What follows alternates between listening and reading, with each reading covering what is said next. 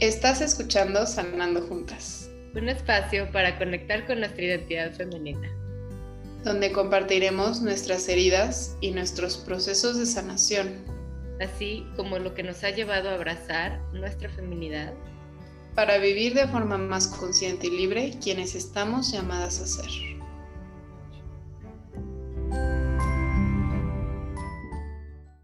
Bienvenidas a este quinto capítulo ya de Sanando Juntas. No lo podemos creer que ya estamos a la mitad de esta primera temporada.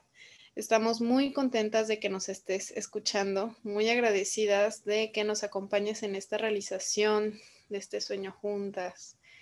Esperamos que este, este caminar eh, te, ayude en, en tu día a día, que deje algunos frutos en tu corazón Em, compártenos a través de nuestras redes sociales, mándanos un mensajito, escríbenos qué ha sido para ti sanando juntas, nos interesa, eh, nos encantaría compartir tu testimonio eh, aquí en el podcast, ¿no? De, de, esta, pues ya, ¿no? De esta mitad de temporada de lo que ha significado para ti sanando juntas. ¿Cómo estás, Mari Carmen? Hola, muy bien, contenta también, agradecida con esto este, pues sí, tal cual, estamos a mitad del camino de esta primera temporada. Y emocionada porque siento que vamos, o sea, como que ya pusimos contexto, pero ahora vamos a entrarle a la carnita del tema, como yo diría, base de o de los pilares del podcast, porque claro, nuestra intención es que sean varios capítulos y varias temporadas, pero creo que los temas que vamos a empezar a tocar a partir de hoy son fundamentales, como comprenderlos para lo que vamos a ir viendo después. Y justamente es el tema de las, las heridas este, primarias. Entonces, pues hoy vamos a hablar de la primera herida, que es la herida del rechazo, que de hecho es la herida que se genera a más temprana edad o al menor corto de tiempo de existencia, ¿no? Entonces, bueno, Ali, si quieres, tal cual, nos vamos directo a platicar sobre el rechazo. Totalmente. Bueno, cabe aclarar que esto se vive por el progenitor del mismo sexo, es decir, si estuviéramos hablando de hombres, pues se hablaría del rechazo paterno, ¿no? De hombre a hombre, pero como en este caso nos estamos enfocando en, en nosotras mujeres, pues vamos a hablar del rechazo materno y es del que nos vamos a enfocar, no, no, aunque está padrísimo hablar del rechazo paterno y entenderíamos muchísimos comportamientos de nuestras parejas, este, pues nos vamos a quedar con las ganas. Lo dejaremos a lo mejor para la segunda temporada. Nos vamos a enfocar en el rechazo materno. Y yo creo que este, el tema del rechazo materno da incluso, incluso ustedes lo van a ver, hasta para un segundo capítulo, o sea, para una segunda parte, porque este, pues es que hablar de mamás este, con las cuales no te sientes conectada, que no te sientes totalmente amada, aceptada, híjole, es bien complicado porque, porque ahí hay una desconexión profunda, ¿no? O sea, yo sé, ¿no? O sea, creo que la mayoría sabemos que nuestras mamás nos aman, ¿no? Sabemos que nuestras mamás nos aman, pero sentir ese amor en nuestro cuerpo es diferente, ¿no? O sentir ese amor en nuestro cuerpo fuera de fechas especiales es complicado. Y ahí entra una herida del rechazo de la que muy rara vez se habla, sobre todo, pues, en México y doy por hecho que también en la cultura latina, ¿no? Donde la mamá es, pues, es la mamá, ¿no? Donde se da por hecho que es el amor, donde se da por hecho que es la incuestionable, la que da la vida, la que, la que hizo todo perfecto y entonces por ende, este, pues casi casi le debemos la vida, ¿no? Entonces, híjole, vamos a entrarle al tema de la herida de rechazo. A ver, ¿es difícil hablar de rechazo? Sí, porque, porque el mero hecho de cuestionar que puede que tengas la herida de rechazo, eh, eh, ya empieza uno a sentir culpa ya, te empiezas a sentir mal, ¿no? Entonces, este, yo cuando me di cuenta que tenía herida de rechazo, te puedo decir que fue hace, pues cuando empecé a trabajar en Let's Rewind, o sea, que fue hace, ¿qué? Dos años, Mari Carmen, o sea, dos años y medio, a lo mucho, ¿no? Y, soy psicóloga desde hace ya siete años, o sea, ¿no? Y, o sea, y, te puedo decir que tengo como, ¿no? Un recorrido de terapia, ¿no? Bastante, pues, ¿no? Amplio. Entonces es una herida que aunque es la primaria, te puedo decir que es la más escurridiza y la que a veces más tarda en revelarse, porque pues también es claro que es la que más duele. Tan es así que es la que más duele, que es la que menos te va a doler. ¿Cómo es esto? Sí. Como es la que más duele, pues es la que más uno va a tardar en conectar para que duela.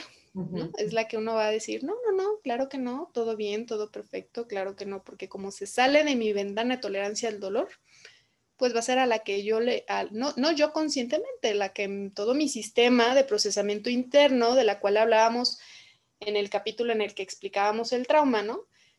Este sistema de procesamiento interno de información, pues es el que dice, no, no, no, este, yo no estoy preparado para lidiar con, con esto ahora, pues ahorita mejor no siento esto y mejor me desconecto un rato de, de esta herida, ¿no? Entonces, digamos que la herida de rechazo es la que se genera en los primeros añitos de vida. Si nos vamos a la teoría, se dice que es a los primeros dos años de vida. Yo personalmente le puedo agregar que es a los primeros cuatro, pero, pero la verdad es que se, puede, se refuerza. O sea, yo creo que es de los primeros cuatro años de vida y se refuerza con los comportamientos, ¿no? Con, con la relación con la mamá, también en la primaria y pues obviamente la adolescencia, ¿no? Es cuando termina a lo mejor como ya de confirmarse esa herida de rechazo. Algo importante que yo quisiera como especificar, no solamente para esta herida, sino que creo que nos puede dar luz para el abordaje de nuestras heridas, es cuatro cosas este, importantes. Uno es que la herida se experimenta, o sea, ¿Esto a qué se refiere? Yo la, la, experimento, yo me siento rechazada, yo me siento abandonada, yo siento que he sido humillada. No es necesariamente, aunque sí, claro que puede pasar, a partir de un acto intencional de una tercera persona. Por ejemplo, mi mamá intencionalmente puede decir, yo no quiero tener un hijo, o yo esperaba que fuera hombre y fue mujer, o este, no me gusta que tenga el cabello de tal color porque yo esperaba que fuera de tal, o este, la piel de tal tono, este, o no me gusta que se ría de tal manera, etcétera. O sea, puede ser intencional que lo haga ella, pero para que la herida se dé, tiene que pasar por el filtro de tu experiencia personal. O sea, yo me experimenté rechazada, yo me experimenté no aceptada, no acogida, no amada. Eso es fundamental. Y creo que a veces eso luego puede jugarnos en contra un poco, porque puede ser el que caigamos en el lugar de decir, es que mi mamá no me quiso hacer daño y entonces no me permito reconocer el dolor que me generó la herida o la vulnerabilidad que yo sentí o la, este, el sufrimiento que estoy este, experimentando. Esa es una. Es importante reconocer que no es intencional y que es una experiencia personal que puedo vivirla yo o puede que ni me haga daño y ya lo pasó, ¿no? Y no es culpa de nadie, es experiencia humana. Creo que esto es fundamental también, o sea, no es intencional, es experiencia humana, porque al final todos tenemos una, este, ¿cómo se dice? Pues vivimos en la vulnerabilidad y nadie es perfecto, ¿no? Y en las relaciones este, humanas hay rosas. Ahora, otra cosa importante es que se tiende a repetir o a replicar la herida. Si yo experimenté eso, o sea, si a mí me rechazaron, es muy probable que yo repita ese tipo de relación con alguien más porque es lo que me han modelado. Y entonces puede ser que yo viva y me sienta como víctima, vamos a ponerlo así, de lo mismo siempre. O sea, en el trabajo, en las relaciones interpersonales, en las amistades, en el apostolado, etcétera, va a ser como otra vez me está pasando lo mismo que ya me pasó, pero es porque se establece un estilo de relación y un estilo de vivir y experimentarme. Y la otra, la tercera, es que así como se repite en las relaciones externas, se repite también en la relación contigo misma. Es tú cómo te tratas, cómo te vinculas contigo misma, desde qué lugar abordas quién eres. Y entonces, estas pautas te pueden servir muchísimo porque lo vamos a estar trabajando en, las, en los diferentes capítulos tal cual, o sea, ahí te da la pauta, cómo te tratas tú a ti misma, es, puede ser el, ok, estoy replicando lo que hicieron conmigo y estoy replicando lo que hago con otros también. Y otra más es que impacta en todas las dimensiones, en la dimensión corporal, en la dimensión psicoafectiva y en la dimensión espiritual también en nuestra vivencia de nuestro sentido de vida, de nuestra relación con Dios, con, con eh, la visión trascendente, con los valores, con el bien, el mal, con la idea de gracia, pecado, de este, se replican, ¿no? Entonces, porque somos una unidad, como lo hemos dicho, y lo vamos a experimentar en todas nuestras dimensiones. Entonces, quiero, creo que estos cuatro puntos nos pueden ayudar muchísimo como un marco de referencia para hablar del tema de las heridas. Y bueno, como decíamos, que son heridas primarias que tienen casi siempre que ver, o sea, con nuestros cuidadores primarios, o sea, con nuestros papá, mamá. Cuando hablamos del cuerpo, hay que acordarnos que, sobre todo en nuestros primeros meses y, y añitos de vida, la experiencia no es a través del pensamiento, es a través de lo que sentiste en el cuerpo. ¿Ok? Es decir, el calor de mi mamá, la mirada de mi mamá, el apapacho de mi mamá. ¿Qué quiere decir esto? Que no se trata eh, aquí de qué pensé respecto al suceso. Es decir, por ejemplo, si tu mamá o si mi mamá sufrió depresión postparto, ¿no?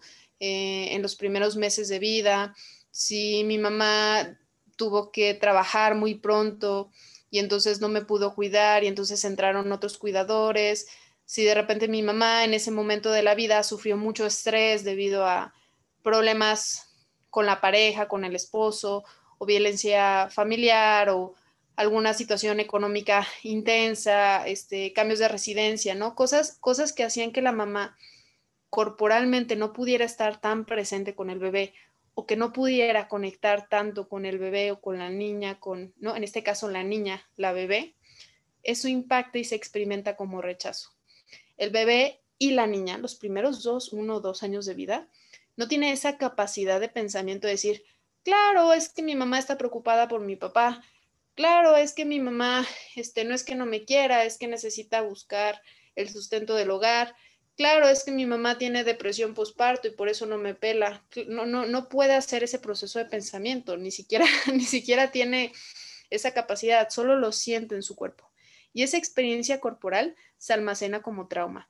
Hay que acordarnos que el trauma no solo, no solo se almacena a nivel de pensamiento.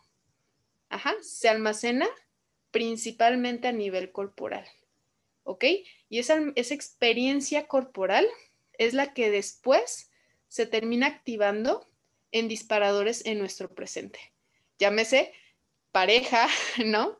Hijos, trabajo, amistades, ¿no? Donde yo digo, no me siento amada, no, me siento conectada, o por ejemplo, se acercan a mí quieren conectar conmigo y es demasiado, es too much, es desagradable y me tengo que alejar, aun cuando yo sé en pensamiento que esto es algo bueno, el que me quieran abrazar, besar, apapachar, mm, mm, no, esto no. Ahí es un claro disparador de una experiencia de rechazo.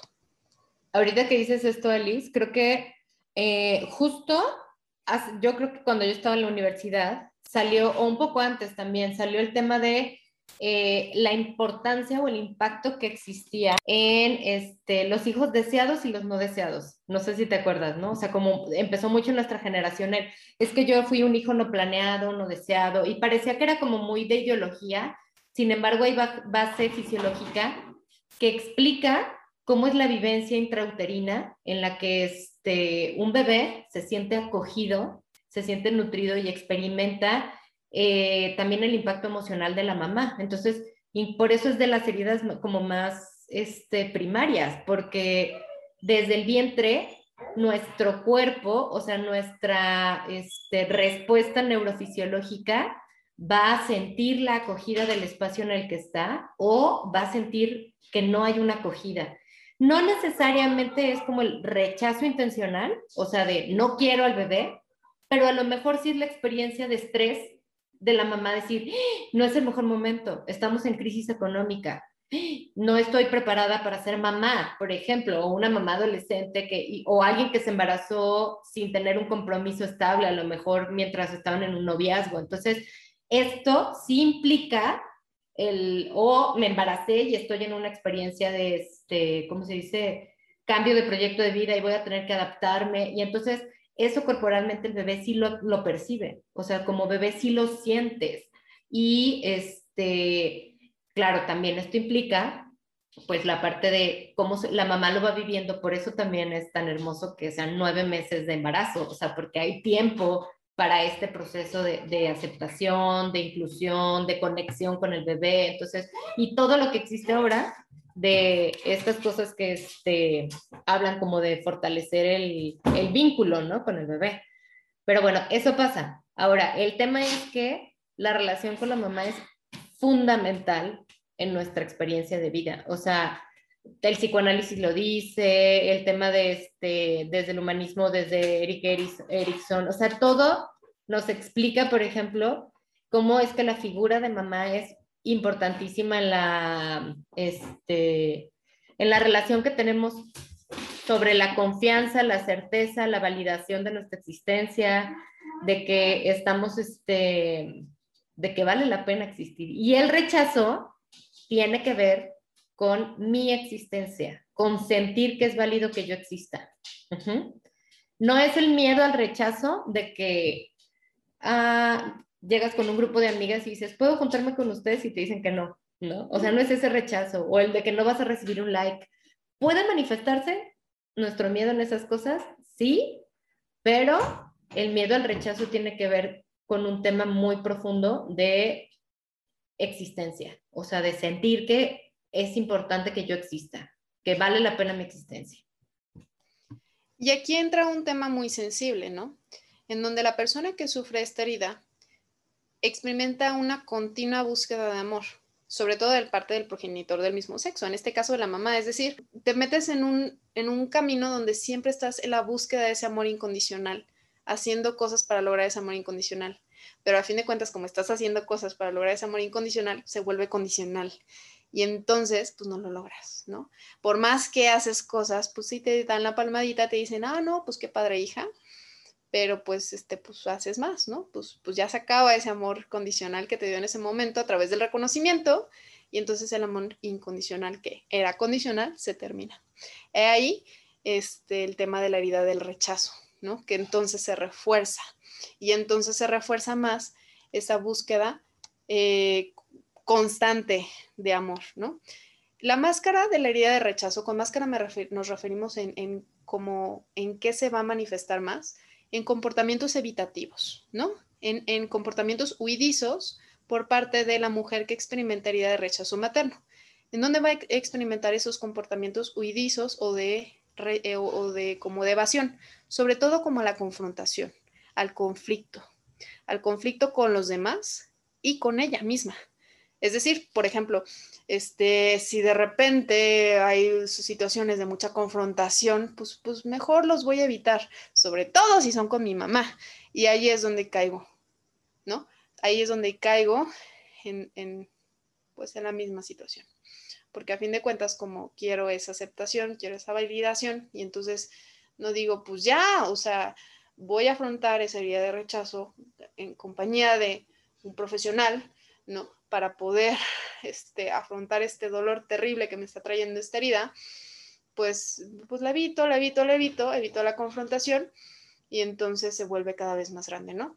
Eh, esta confrontación también lleva de repente eh, toparnos con personas pues bastante desagradables, personas que se van a aprovechar de, esta falta de confrontación pues para de repente abusar, ¿no? Abusar y, ponernos en situaciones bastante desagradables, ¿no? Y eh, con confrontación me refiero, eh, no, no con confrontación a lo mejor en situaciones del trabajo, a lo mejor somos muy confrontativos en otras áreas de nuestra vida, pero, pero no en lo que a ti te está doliendo de esa herida de rechazo. ¿no? Y este, en el huidizo. El huidizo sobre todo me refiero como a situaciones de intimidad. Y, en intimidad, no, mm, pues a lo mejor sí puede ser una persona sexualmente activa, ¿no? Este, pero de intimidad de esa que te deja desnudo del alma, ¿no?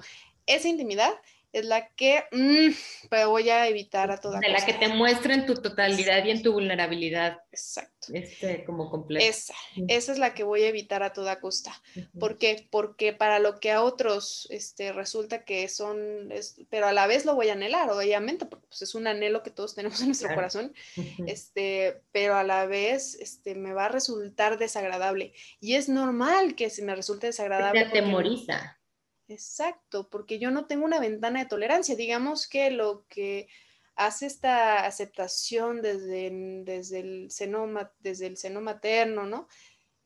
Es justamente aumentar nuestra ventana de tolerancia esa cercanía, ¿no? Que posteriormente se convierte en nuestras relaciones humanas y, y después de pareja y con los hijos y demás. Bueno, eso yo no lo tengo. Entonces, Claro que al no tener esa ventana de tolerancia para tanta cercanía y tanta vulnerabilidad, eso me resulta desagradable y sumamente incómodo, molesto y voy a salir corriendo.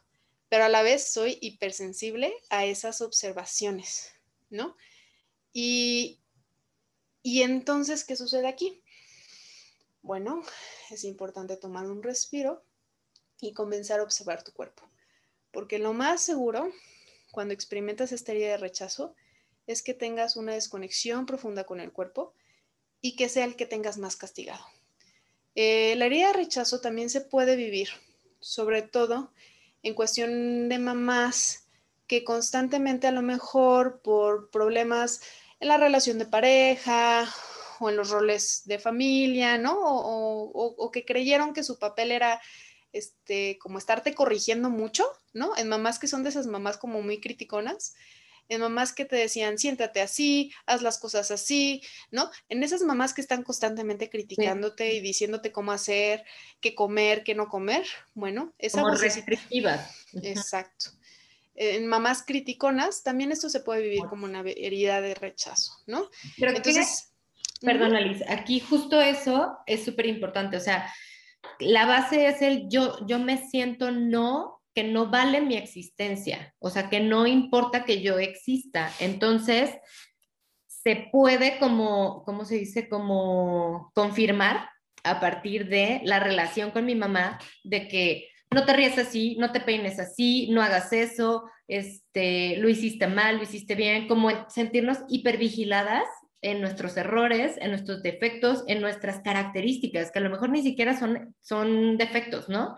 Pero que es como el, te estoy vigilando y te estoy viendo a ver si lo que haces es correcto o no es correcto. Y si tienes un checklist de que, oye, si hago esto, soy amada. Si no lo hago, no soy amada. No vale mi existencia. Entonces, porque tenemos, o sea, quienes hemos vivido esta, esta herida de rechazo, de sentirnos rechazadas, tenemos como esta sensación constante del, si valdrá la pena, o sea, que yo tenga mi lugar, que tenga mi, o sea, que tenga una voz, que esté en este mundo. Entonces, puede ser también el, creo que, es como muy en el tema existencial, o sea, me voy a lo mismo, o sea, como en esta parte de, de sí vale la pena que yo exista, que esté aquí.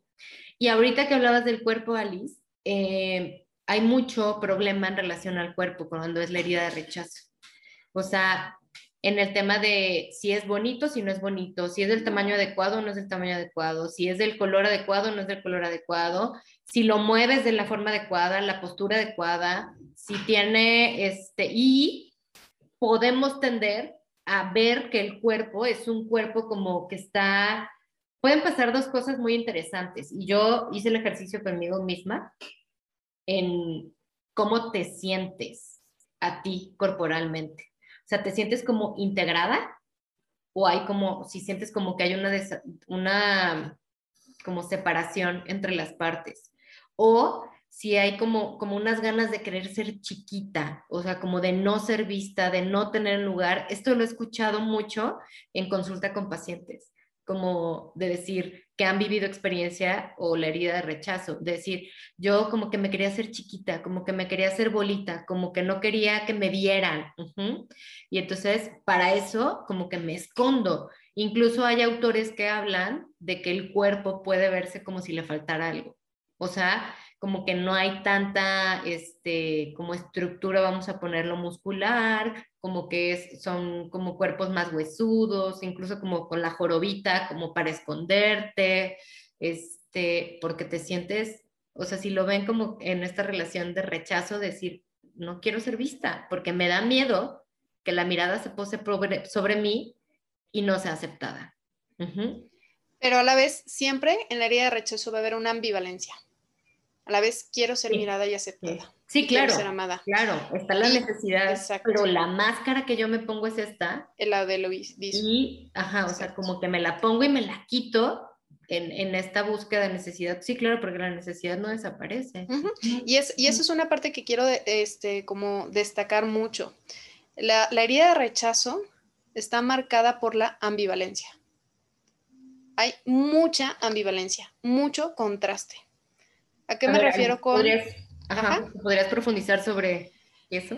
Ay, que, que por ejemplo, eh, puede ser muy aceptada y amada con tus amistades, ¿no? Con tus amigas, puede ser sumamente amada y aceptada en tu grupo de amigas y aún así no sentirte, no sentirte amada y no te la crees. Y aún así tú autorrechazarte y sin darte cuenta de hacer cosas que terminan haciendo que termines rechazada de ese círculo de amistades, por ejemplo. ¿Me explico? O que, por ejemplo, este, seas súper observadora de tu cuerpo, autocrítica de tu cuerpo, ¿no? Y estés hiper observando tu cuerpo, pero a la vez súper desentendida de tu cuerpo y de tu salud. ¿Me explico? Hay mucha ambivalencia en esta herida. La ambivalencia tiene que ver, creo que una palabra que nos puede ayudar a que sea clave es como el suficiente. No sé si, si te suena lógico, Alice. O sea, claro. a ver, sí, yo sé que hice las, porque también hay una tendencia, o sea, en esta ambivalencia, como que podemos caer en el extremo de o el perfeccionismo o de la nada. O sea, la nada es una palabra que usamos mucho cuando tenemos o vivimos en esta herida, porque es como, es que no, no sirve de nada lo que yo haga, porque no me siento aceptada. Este... Y, si me permites, Mari Carmen, creo que, creo que podemos incluso hacerlo un poquito más sencillo de comprender. A mí me ayudó mucho comprenderlo como desde, como desde la perspectiva de, de mi hija de dos años, ¿no? Mi hija me ama y me odia en el mismo día, mm, cinco veces al día. Sí, sí. O sea, tú me ves, Mari Carmen, y yo tengo en mi mano moretones y rasguños, ¿ok? Y mordidas. De que, pues, tiene dos años y está pasando por unos berrinches horribles, ¿no? Y está aprendiendo a manejar su enojo y, pues, claramente, pues, pues está desarrollando, ¿no? Sí, sí, sí. Y a la vez se muere de amor por mí y me abraza y, es, y, paso momentos divinos con ella, ¿no? Pero ese minuto o dos que vive de frustración, de enojo, de tristeza, lo vive con una intensidad sumamente, pues, pues de que le sale de, la emoción así a todo pulmón, ¿no? Entonces, eh, ella ahorita está como en esa ambivalencia, natural y normal, de los niños. ¿No? O es blanco o es negro. Y, y, que es parte de como lo que vivimos, como el decir, es que amo a mi mamá, pero también la odio. O sea, amo a mi mamá. Es la que me nutre, es la que me cuida, es la que me protege, pero también es la que me da de comer lo que no me gusta, la que me obliga a alimentarme. La que me quitó la paleta. O sea, esta mordida me la dio porque no le quise dar. y Hugo me dice, ¿cómo? Porque no le di la tercera paleta del día y me dijo, ah. desde la segunda, o sea, ¿por qué le diste? Ah, o sea, ¿por qué no le di tres paletas? ¿Me explico? Sí. Este, pero, o sea, es la ambivalencia normal de ese desarrollo. ¿Me explico? O sea, siente el rechazo mío con mucha intensidad y también siente la aceptación mía con mucha intensidad, porque todo es corporal, su experiencia toda es corporal. Todavía no ha pasado a un desarrollo, e, está en algo que se llama operación, se llama etapa preoperacional. Todavía no hay desarrollo de pensamiento así como, como tal, o sea, sí hay una idea de, pero todavía no está formado totalmente. Se van dando como, ¿no? las herramientas para que posteriormente pueda darse, ¿no? Entonces, este, digamos que es mamá buena, mamá mala, Ajá. ¿ok?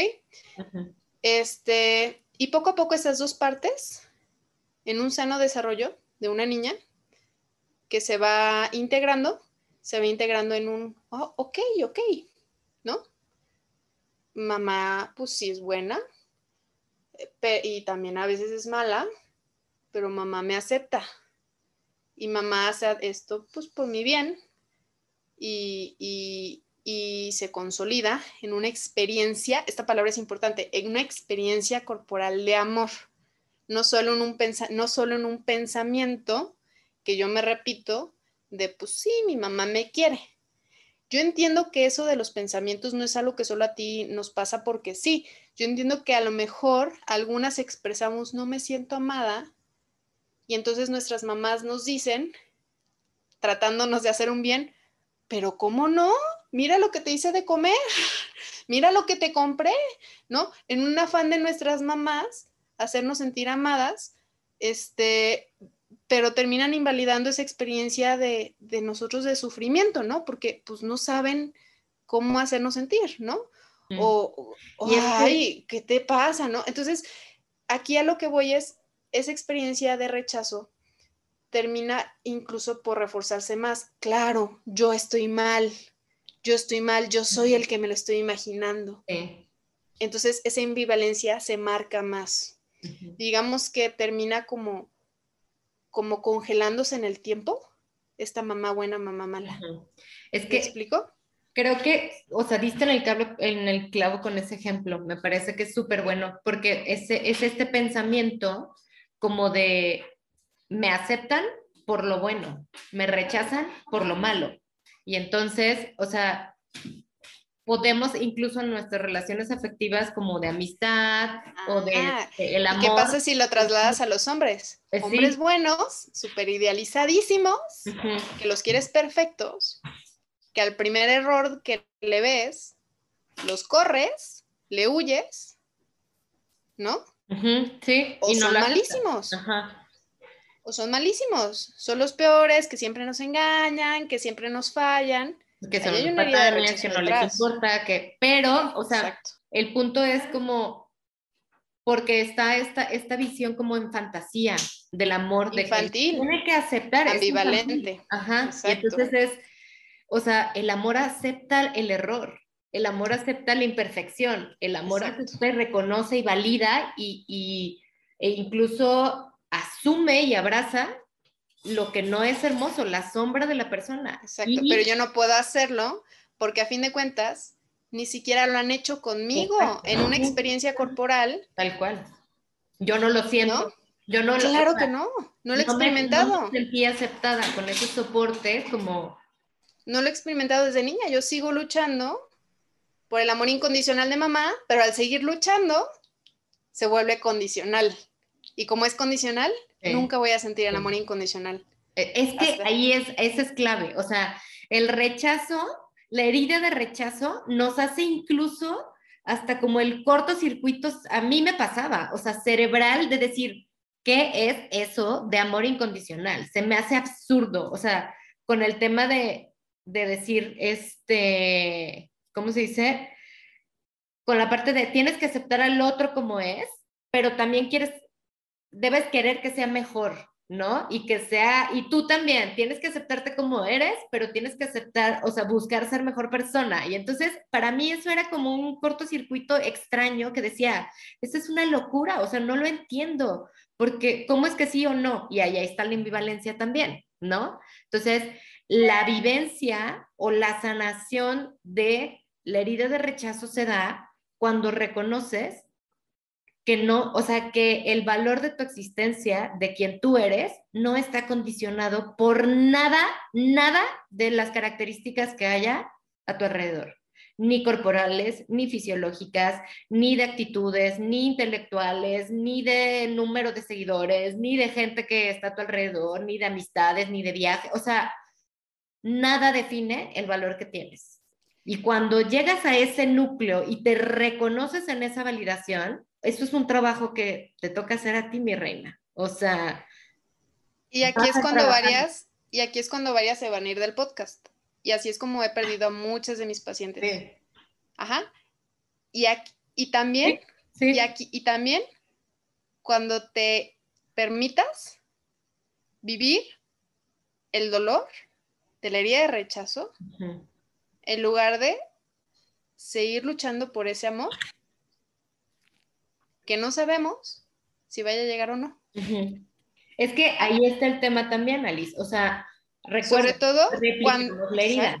y entonces la vas a replicar contigo. Te va a costar trabajo decir, a ver, ¿cómo? O sea, ¿cómo está eso de que tengo que aceptarme como soy? Entonces, ¿tengo que aceptar que me duele? Exacto. ¿Me tengo que aceptar herida? No mames. Perdón por mi palabra, pero eso es fuertísimo. Tienes que aceptar que estás enojada con tu mamá. Estás lastimada, que te hizo daño, que la persona que se supone que te tenía que cuidar, nutrir, proteger, te, te sentiste rechazada por ella, es dolorosísimo, pero ¿sabes qué?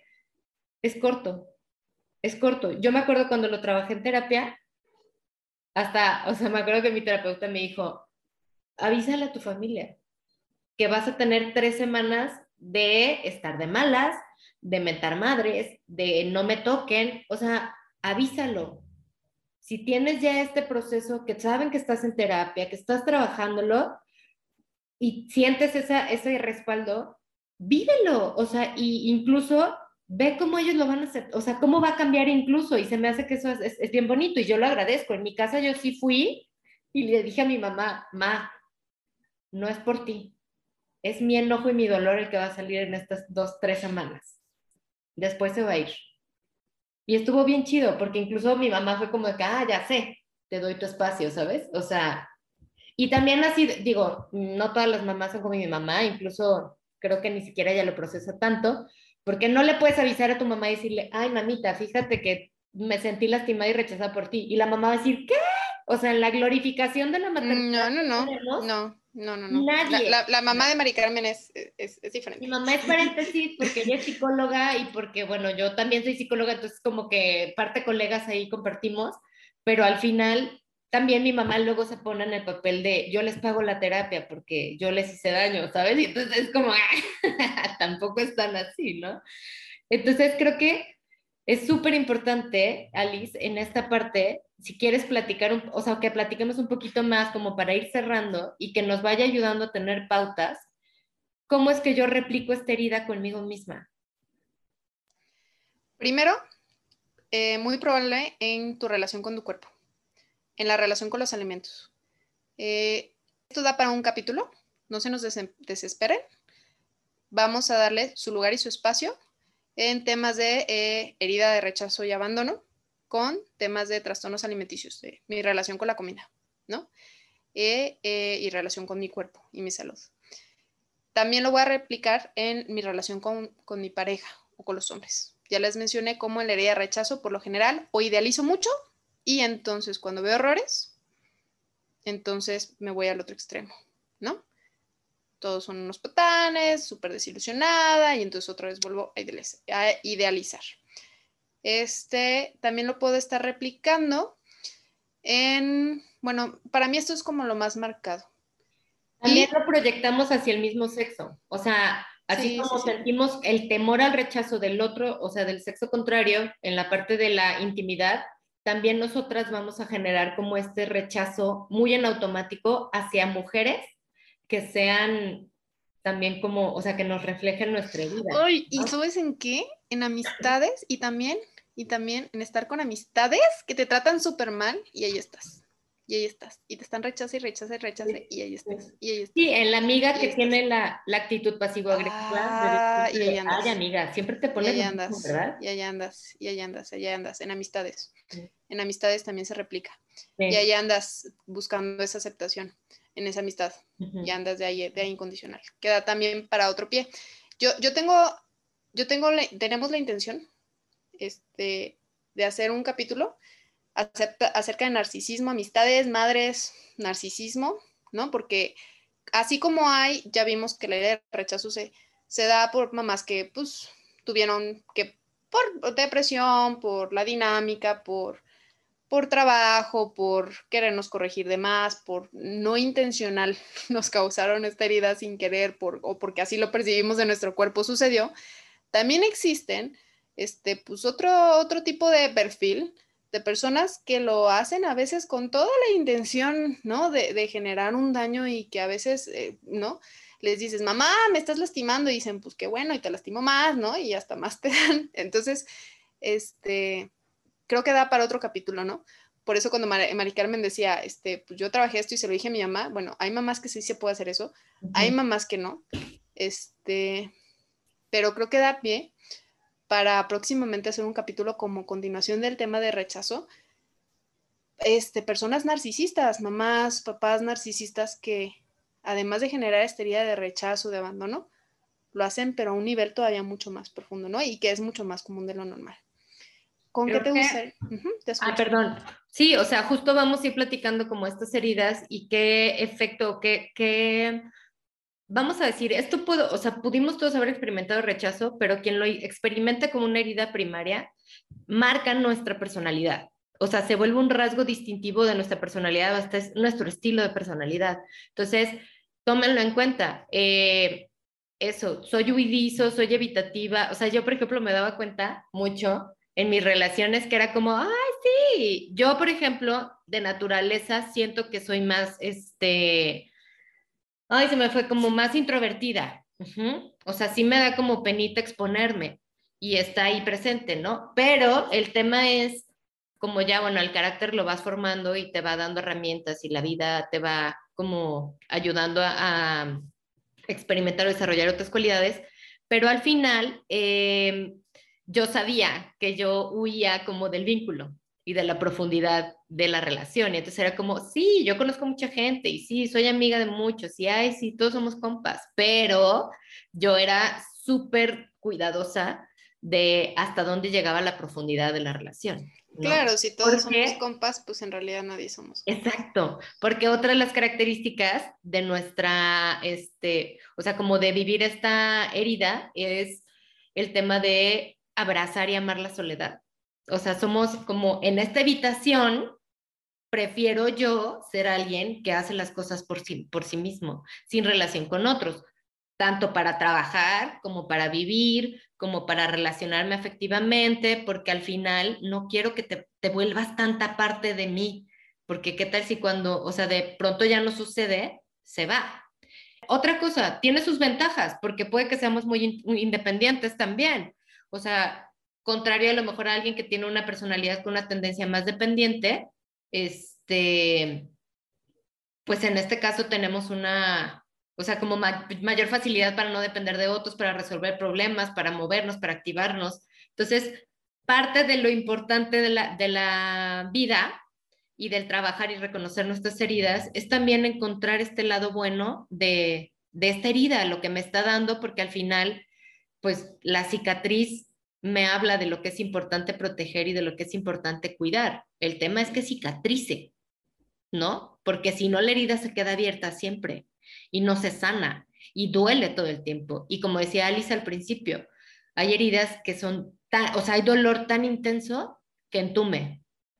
Y cuando entume, ya no, este, vamos a ponerlo así como nos adormece. Incluso es como el momento de, no sé, a lo mejor en un calambre, ¿no? De no siento la pierna o me pega en el codo o algo así. Y entonces es como, no manches, el dolor agudo y luego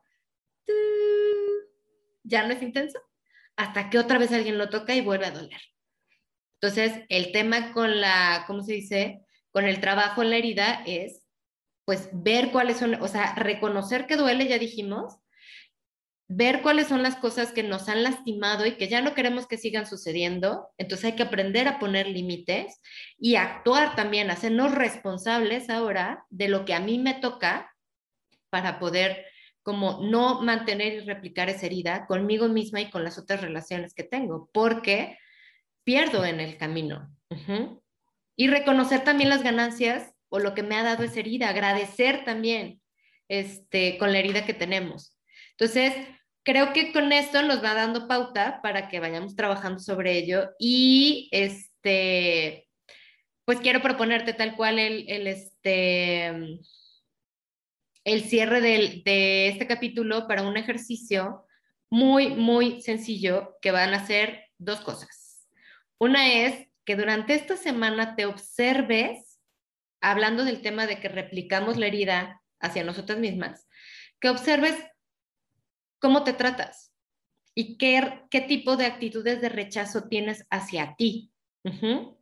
Por ejemplo, si te equivocas en algo, cómo respondes hacia ello, cómo, qué palabras te dices, de no manches, qué mensa, qué tonta, qué impuntual, qué vergüenza. La vergüenza, por ejemplo, también es una clave de, o sea, como el vivir en la vergüenza, te puede dar una pauta. Entonces, obsérvate, ¿qué es lo que te dices de aquellas cosas que no te gustan de ti? Y trata de investigar o de explorar si alguien más te las decía o incluso si tu mamá te las decía. Eh, eso por un lado. Y por el otro, el tema de eh, empieza a contactar con tu cuerpo, observa cómo te sientes, pero pon atención en qué sientes en cuanto a sensaciones, temperatura, presión, ah, peso. Em, para eso puedes hacer un escaneo corporal, que es un ejercicio de atención plena muy sencillo, en el cual vas a cerrar tus ojos y tienes que observar cómo, cómo hacer un, rastreo desde tu cabeza, pasando por todo tu cuerpo, hacia tu, tu cara, tu cuello, tus hombros, tu pecho, tus brazos, tu tronco, tu abdomen, tu espalda, tus caderas, tus piernas, tus pantorrillas, tus tobillos, tus pies, y que puedes observar con detenimiento, claro, qué es lo que estás sintiendo un piquete, comezón, incomodidad y que no luches contra ello, no lo rechaces, déjalo ser, porque eso significa que estás sintiendo y que estás experimentando. Y es parte de la vida. La incomodidad también es parte de la vida. Entonces, bueno, sí, creo que em, sería todo por el día de hoy. Déjenos sus este, comentarios. Vamos a estar compartiendo material durante esta semana en nuestras redes también para complementar el tema, para abrir el diálogo. Y este, te esperamos para la siguiente semana, nuestro siguiente capítulo en el que vamos a platicar sobre la herida de abandono. Muchas gracias. Que estés muy bien.